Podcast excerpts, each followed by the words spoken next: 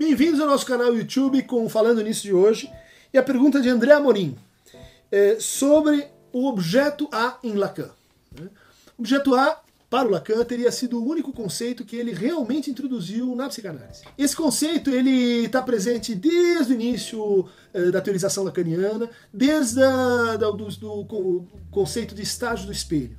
Né? Quando Lacan fala da formação do eu, desse momento de definição do narcisismo de um sujeito, né? esse momento de que vai da antecipação eh, para a conclusão de uma imagem antecipada, ele diz o próximo né, o outro, esse que é o meu semelhante, ele tem uma função muito importante na constituição do sujeito humano.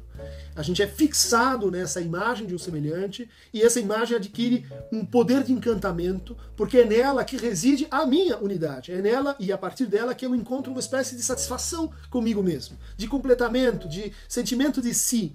Ou seja, o pequeno outro, o A, autre, em francês, é uh, uma das noções mais antigas na obra do Lacan.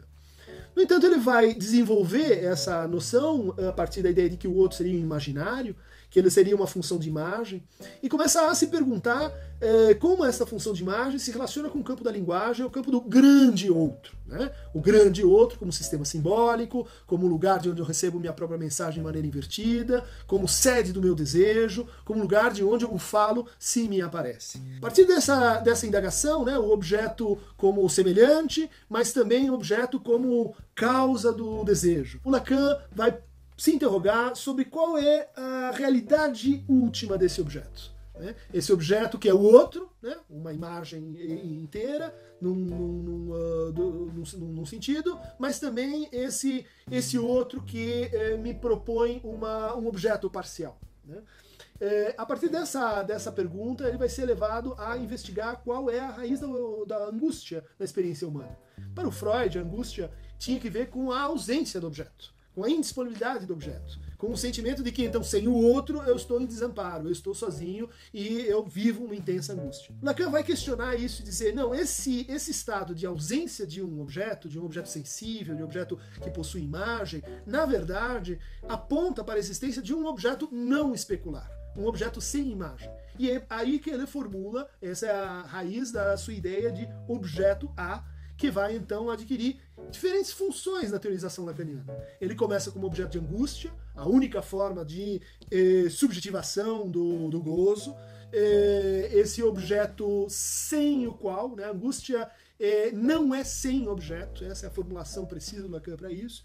Esse objeto vai ser também simultaneamente causa de desejo. Então, uh, diferentemente da, do instinto, em que a gente tem primeiro o objeto, daí vem a vontade que tenta capturá-lo, no caso do objeto A, ele é um objeto posterior ao desejo, é um objeto que vem assim de brinde, é um objeto que é formado pelo trajeto do desejo.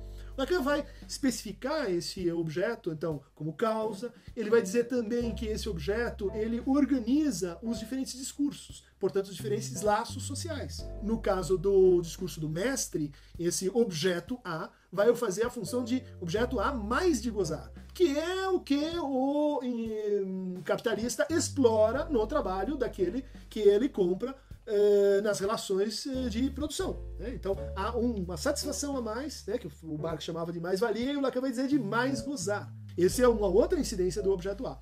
Uma terceira forma de pensar o objeto A é, é, notar que ele tem uma função de integração entre os registros. Né? Entre o imaginário, o simbólico e o real, Lacan posiciona o objeto A. Ele é um articulador entre os registros. Ela, ele é então um condensador de gozo. Ele é uma espécie de impossível que junta os registros que estão uh, desarticulados sem esse ponto uh, de unificação central. Também na teoria da fantasia, o objeto A vai jogar uma função muito importante. Na minha relação de satisfação, de gozo, na minha relação amorosa, né, eh, o objeto A vai aparecer eh, de, de, distintas maneiras. Por exemplo, então ele vai ler a, o banquete de Platão, que é um dos discursos sobre o amor, e lá no banquete o Platão diz que, que Sócrates era uma figura que tinha alguma coisa que fazia com que a gente amasse ele, que a gente eh, supusesse que ele tem um saber que, que, que me faz amá-lo.